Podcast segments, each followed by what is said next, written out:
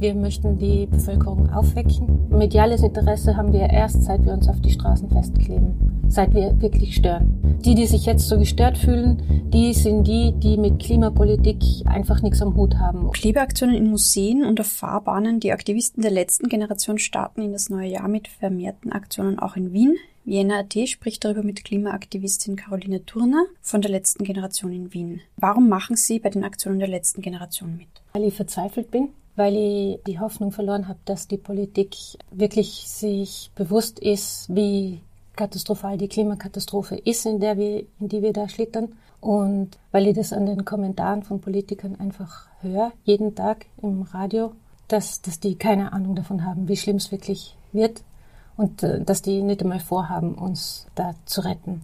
Wir möchten die Bevölkerung aufwecken, damit die das auch sehen, ja. Also damit die auch verstehen, dass wenn wir nicht massiv Widerstand leisten, wir als Bevölkerung, die überleben will, und ich glaube, alle wollen überleben, dass, dass wir da massiv Widerstand leisten müssen. Laut einer Profilumfrage lehnt die Mehrheit der Österreicher die Straßenblockaden ab. Schadet die Art von Klimaproteste dem Klimaaktivismus nicht mehr, sondern nützt?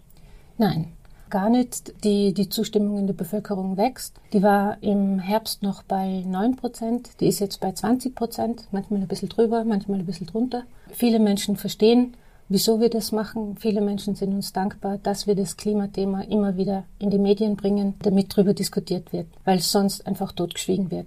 Und woher haben Sie die Zahlen? Also die 20 Prozent? Ah, das ah, kürzliche Umfragen. Welche Ziele wollen Sie damit erreichen? Die Bevölkerung wachrütteln und stören.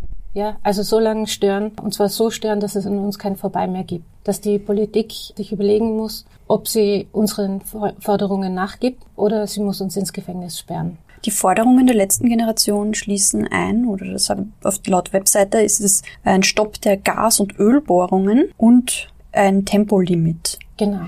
Reicht das, um die Klimakrise in den Griff zu bekommen? Nein, natürlich bei weitem nicht.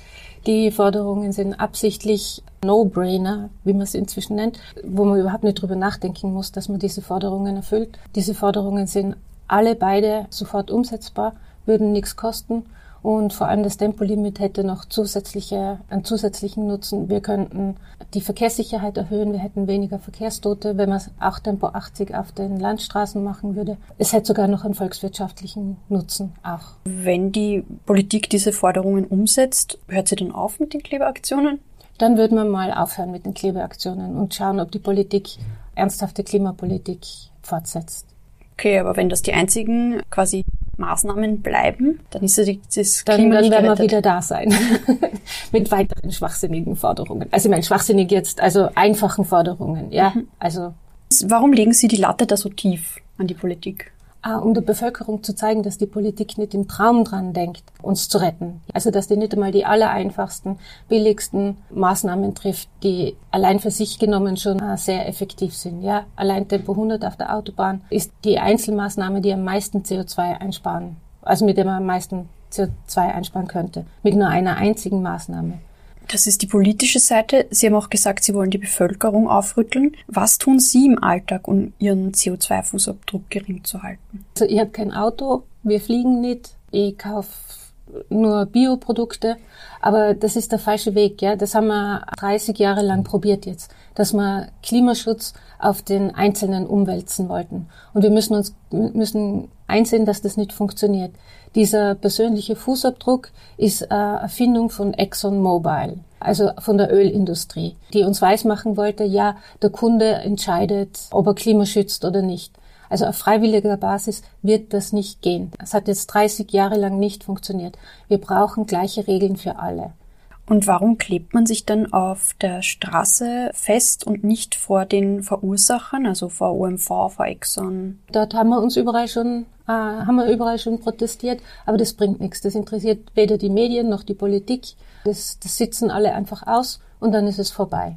Das bringt nichts. Mediales Interesse haben wir erst, seit wir uns auf die Straßen festkleben seit wir wirklich stören, seit wir die Allgemeinheit stören. Sie haben da nicht die Befürchtung, dass die Zivilgesellschaft dann die Klimapolitik oder auch Klimaaktivismus negativ behaftet sieht und nicht mitmacht? Nein. Die, die sich jetzt so gestört fühlen, die sind die, die mit Klimapolitik einfach nichts am Hut haben oder die auch auf Klimamaßnahmen nicht eingehen wollen. Alle anderen, die verstanden haben, wie es um unser Klima steht, wie das funktioniert und auf was für eine Katastrophe wir zusteuern. Keiner von den anderen würde jetzt nur, weil wir uns auf Straßen kleben, sagen, oh nein, wir machen keine Klimapolitik mehr oder wir unterstützen das nicht mehr. Alle, die verstanden haben, wie schlimm die Situation wirklich ist, machen auf jeden Fall weiter in dem, was sie bisher gemacht haben. Jetzt wird halt offensichtlich, wer die sind, die sich die ganze Zeit dagegen wehren. Eine kleine technische Frage. Was ist das für ein Kleber, mit dem Sie sich da festkleben? Ist der umweltschädlich und tut das weh, sich anzukleben? Also es ist ganz normaler Superkleber, den man äh, in einem 1-Euro-Shop kaufen kann. Und das Ankleben selber tut nicht weh. Man muss aber darauf gefasst sein, dass man dann nicht wegkommt. Also man klebt dann da und ist einfach dem ausgeliefert, was, was da passiert.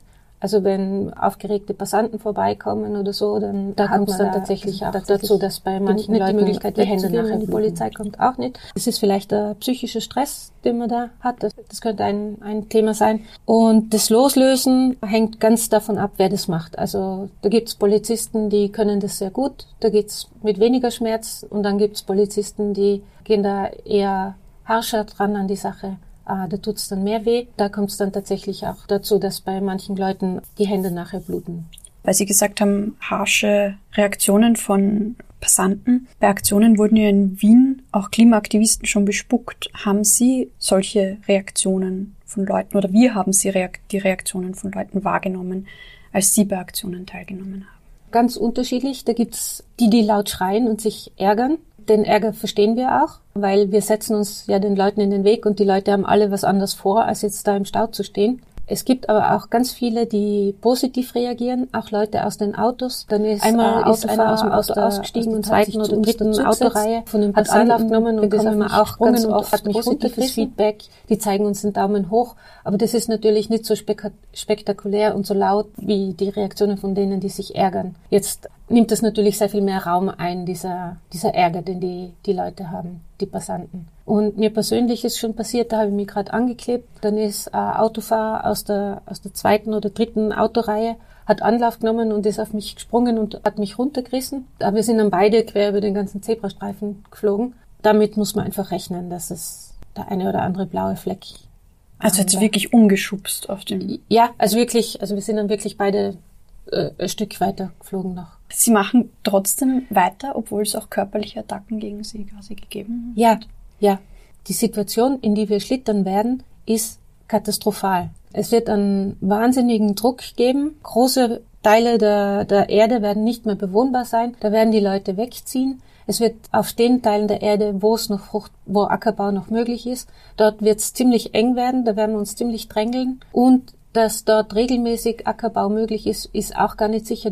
Auch in diesen Regionen wird es Ernteausfälle geben. Es wird auf jeden Fall ungemütlich werden. Corona hat uns gezeigt, wir haben uns schon um Klopapier geprügelt. Wie gehen wir erst miteinander um, wenn da der letzte Erdäpfel liegt? Es wird auf jeden Fall körperlich werden, diese Auseinandersetzung. Ob man sie jetzt führen, in halbwegs geordneten Bahnen, oder ob man sie in, in 15 Jahren führen, wenn es komplett ausrastet, das System, das mir lieber jetzt. Viele Personen werfen Ihnen vor, dass Sie Angst schüren als letzte Generation. Was sagen Sie zu diesen Vorwürfen?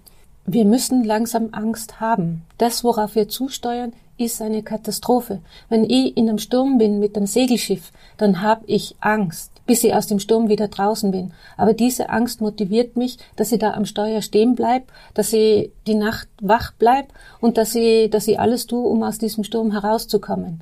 Ich brauche Angst. Wir müssen Angst haben. Panik ist, ist schlecht, wenn man da erstarrt, aber ein gewisses Maß an Angst ist gesund.